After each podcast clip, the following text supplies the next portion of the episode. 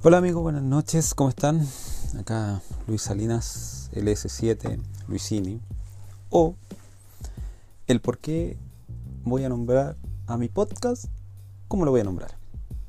El único y desconocido Tapita de Yogur en Facebook. ¿Y por qué le, hago hincapié en esto de Tapita de Yogur? Porque es gran parte, es como el troncal y la motivación que me llevó a nombrar mi podcast como lo nombraré. Pero primero les voy a contar por qué tapita de yogur, porque es una historia corta, intensa, en donde los sueños de niñez, como en la canción de, Alexis Sánchez que la usan, no me acuerdo el nombre del artista en este instante, pero es básicamente eso es lo que me pasó, que yo tenía muchos sueños de niño, pequeño, te copia PlayStation, grande Kramer, y por cosas del destino terminé metido en, un, en una situación que no, no, sé si haya estado bien o mal para la edad que tuve en esos años. Pero bueno, ahora va la historia, la voy a hilar bien. No sé, eran los años cuando uno pobre, porque yo fui bien pobre, tenía, veía en la tele a color eh, comerciales. No sé si ustedes recuerden, si alguno haya, estado vivo en esa época, mucho menor o mayor quizás en donde uno tenía la posibilidad de participar con Soprole. Y me acuerdo que salía la, publicación de Yoshi saltando el Mario en, la tele. Y te regalaron Super Nintendo juntando tres tapas, armando el Super Nintendo. Entonces, ¿qué pasaba por eso?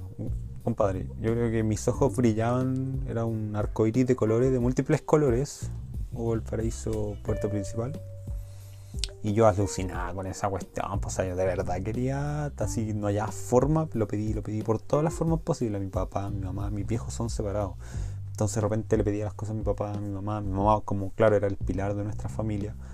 Muchas veces no tenía la lucas cuando estaba muy justa. Y mi papá era ahí nomás, pues, ¿cachai? Entonces como que con él siempre obtuvimos, no sé, pues, caso aparte. Llegaba el Super Nintendo, nosotros teníamos el Atari llegaba el, no sé, la Play 1, recién teníamos el NES, y así como, no sé, unos, unas dos o tres consolas de desfasadas.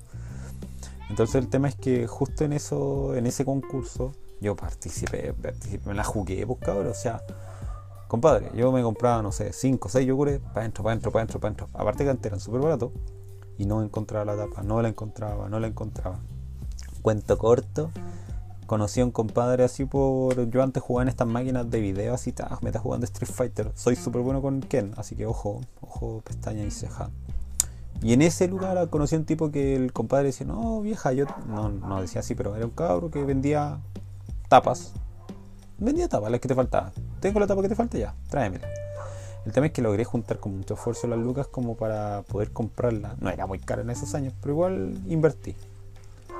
Ya el tema es que la, la, vi, oh, bacán, tengo la, la, tapa que me faltaba, le conté a mi mamá, súper feliz en la casa. Con mi hermano menor nos llevamos por un año, entonces estábamos así ya alucinando quién iba a ser primer player, quién iba a ser segundo player y todo el tema. Pasó que eh, fuimos al lugar donde había que cobrarlo, que en este caso era Soprole, la fábrica Soprole, que queda allá como en camino agrícola, me parece, en el 1 o 2 de Vicuña Maquera, dirección hacia el sur. Caminamos, ta, ta, ta. Llegamos al lugar, ya pasamos el guardia, entramos nos felicitó la primera persona que nos recepcionó para, compadre, te ganaste un Super Nintendo, buena onda, bacán. Pulenta. Ahora viene la persona que te va a validar el tema del premio, que tenéis que presentar las tapas y bla, bla, bla. Y el tema es que nosotros como niños nos dejaron afuera esperando una salita y al lado fue mi vieja con las tapas y claro, le, la revisaron y de repente sale mi vieja así con la media cara así como, bueno, no sé, entre trágame tierra, blanca, asustada. Ah, ojo, que también iba mi hermana chica, que en esos años tenía 2-3 años. Y nada, pues. Entonces cacharon que la tapa era falsa, pues vieja. Oh, el gusano ese, ya. El tema es que después nos llevaron a otra sala, interrogándonos a todos, ¿cachai? Y en ese caso a mí directamente de dónde había comprado la cuestión. Y claro, tuve que, como cabrón chico, conté toda la verdad. Pero después te encargo, como me retaron, ¿sabes que ¿Sabes lo que irte como, no sé, hora y media? Porque esto queda en camino agrícola. Eh, antes eran las puras micro, hasta Puente Alto, donde vivía yo. Me iban retando entre mi hermano y mi mamá. En la casa después me castigaron claramente. Entonces, en base a eso, nace este, este nombre que yo utilizo en Facebook particularmente, porque en la otra eh, en las otras plataformas he usado el nombre Luisini por un tema aparte que también tiene otra historia que más adelante lo voy a contar en otra en otro podcast.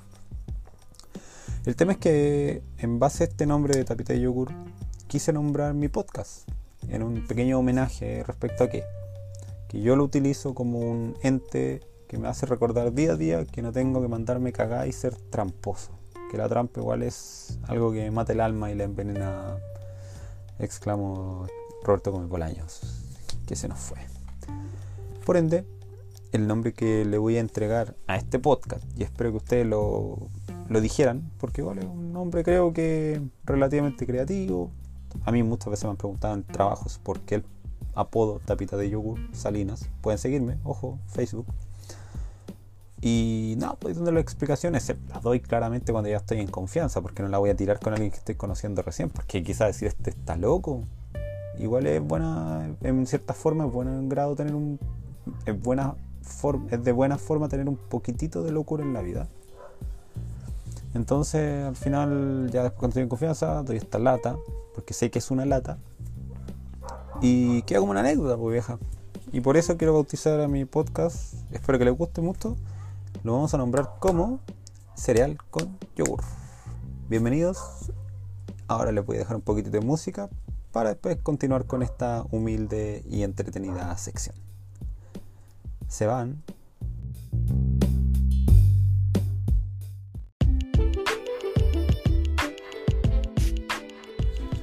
Hola, hola, ¿qué tal, chiquillos? Bienvenidos sean todos a el primer capítulo oficial de Cereal con Yogur, tu podcast donde hablaremos de la contingencia digital. En el capítulo de hoy daré mi humilde opinión sobre las tendencias audiovisuales. Chequéalo. Bueno, yo creo que muchos de ustedes que originan mi vuelta ha utilizado alguna plataforma audiovisual puede ser hoy por hoy TikTok, Musicali, eh, Instagram, el copión de todo, Snapchat, Facebook y su muerte anunciada por vejez, en donde cada una de ellas tiene un, alto índice de, de contenido audiovisual.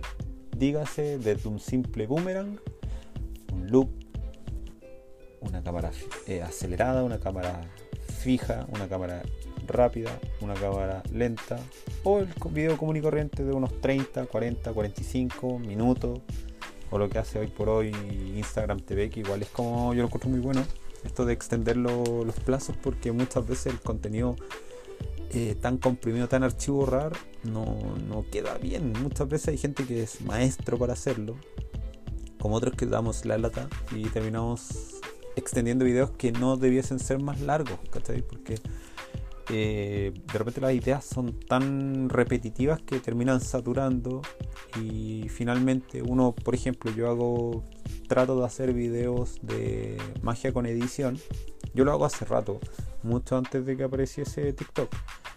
Y quizá mucho antes de que estuviera música, Musically, yo onda, estuve de la época del Vine, bueno, creo que eso de los 6 segundos era bacanísimo porque te, te ayudaba a comprimir la idea tan a un nivel tal de de que tenía que ser tan pam pam vino vino, que era para campo. No sé, yo recuerdo mucho haber visto al Zack King cuando él era solamente vineísta y el tipo a la fecha es un maestro, o sea, es un dios de la edición de los videos, es como un gran referente para muchos y ojalá uno también cortara lo que él corta respecto a la edición.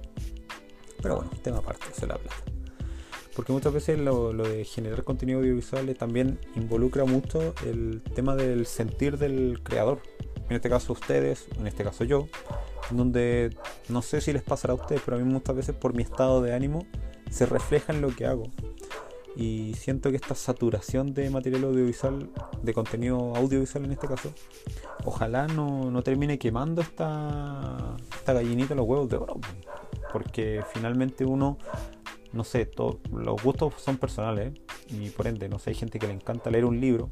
A mí en lo personal lo que más me encanta es hacer videos que ojalá sean graciosos o te esbocen una sonrisa, porque hacer un video por hacerlo funciona, pero pucha, la idea es como sentirse uno bien. O sea, yo muchas veces lo, lo traté de. Nunca lo he puesto como una meta de rentabilizar esto del material contenido audiovisual. Pero indirectamente se va generando porque uno igual va puliendo la mano. Yo creo que muchos de ustedes quizás nunca han tomado un programa de edición. Yo usé desde el Movie Maker en una agencia, en la primera agencia que trabajé eh, incluso yo venía desde una aplicación, no, recuerdo el nombre, pero yo armé un video, me acuerdo una vez que lo presenté y pasó. Y yo, oh, qué bacán, y era, y era juntar fotos, era como lo básico, lo que, lo que te enseñan en la escuela de audiovisuales, yo lo apliqué como audiodidacta. Y desde esa época a la fecha, uno ya muy de... Y gracias a YouTube por todo el contenido que tiene gratuito, donde uno puede aprender a editar bien, por ejemplo, a mí me encantaba el tema de los cromas. Yo no entendía cómo se hacía hasta que ya ahora ya lo domino. Eh, también creo, encuentro unos dioses también los que usan mucho After Effects, que son una herramienta tan potente, pero para eso también hay que tener equipos, por ejemplo, computadores con una memoria increíble, capacidades que yo a la fecha todavía no logro tener porque igual es un poquitito caro el tema de, de tener ese tipo de equipos. Independiente que uno pueda armar un tarro y hacer un monster, yo no soy mucho de eso, me gusta más un equipo nuevo en donde uno tenga las garantías de poder, si le pasa algo, ir cambiar la pieza correctamente, vaya el servicio técnico, pero no a la basura de Mac que, compadre, te cobran un computador nuevo por arreglártelo, entonces tampoco es la opción, o sea, tiene que ser una equilibrada.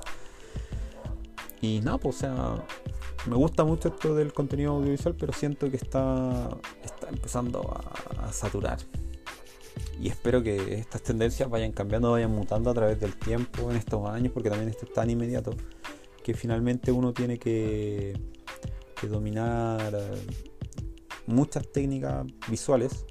También si quiere dedicarse a hacer videos de joda, dale, me encantan porque siento que son los mejores videos de la vida.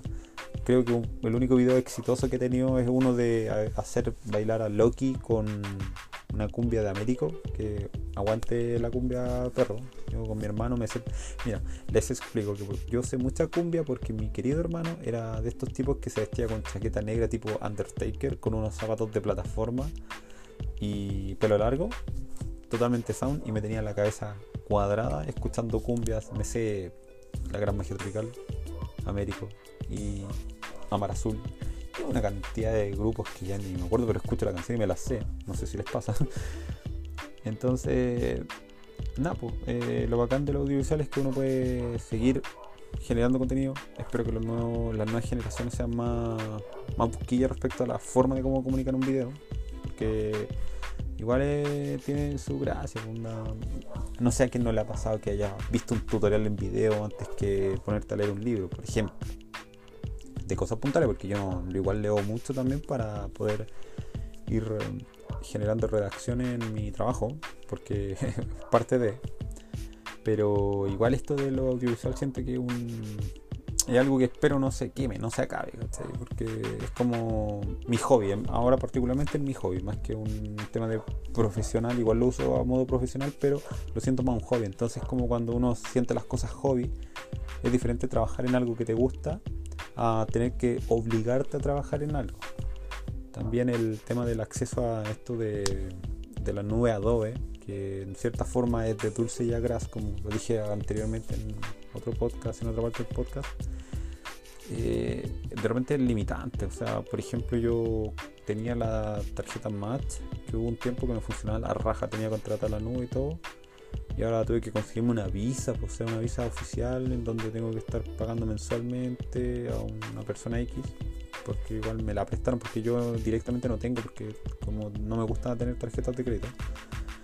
Pero es una paja porque te está limitando. Recuerdo un par de veces que me arrojaba notas que yo no tendría por qué tener en la pega igual, entonces al final te terminan coartando prácticamente el diseño y elaboración de, material. Lo otro, que también lo encuentro un cacho, es lo que agarró de hacer YouTube, de restringir el contenido. En donde te está obligando con ese mensaje saturador que te aparece todo el rato, contrata Premium, contrata el pack familiar, contrata X cosa. Que finalmente está perdiendo la esencia de la red social YouTube. En donde básicamente uno subía contenido y lo veía cualquiera. Cualquiera podía rentabilizarlo no te digo que todos seamos youtubers, pero sí había contenido de gente muy buena, en donde tú veías tutoriales que yo, por ejemplo, he aprendido, la, la mayoría de las cosas que sé de audiovisual las aprendí del mismo YouTube. Igual me meto a Vimeo, igual me meto a otras plataformas, pero YouTube es como el troncal de contenido para poder eh, aprender, porque básicamente esto es aprender constante y sonante. Entonces, esperemos que todo esto no, se acabe. Aguante los que hacen videos de humor, aguante los que hacen videos de magia, soy uno de ellos. Y aguante TikTok. Y que todo esto sea para bien, que no quemen la, la, la, la opción de hacer videos y todos seamos felices. Eso. Y ahora les voy a dejar una cancioncita que también me gusta mucho porque la encuentro bacanísima. Se van.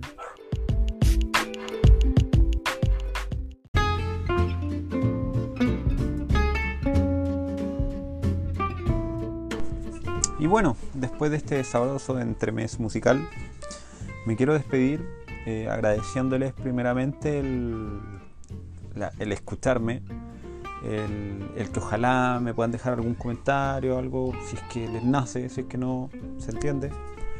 Y gracias, gracias por, esta oportunidad de poder comunicarme.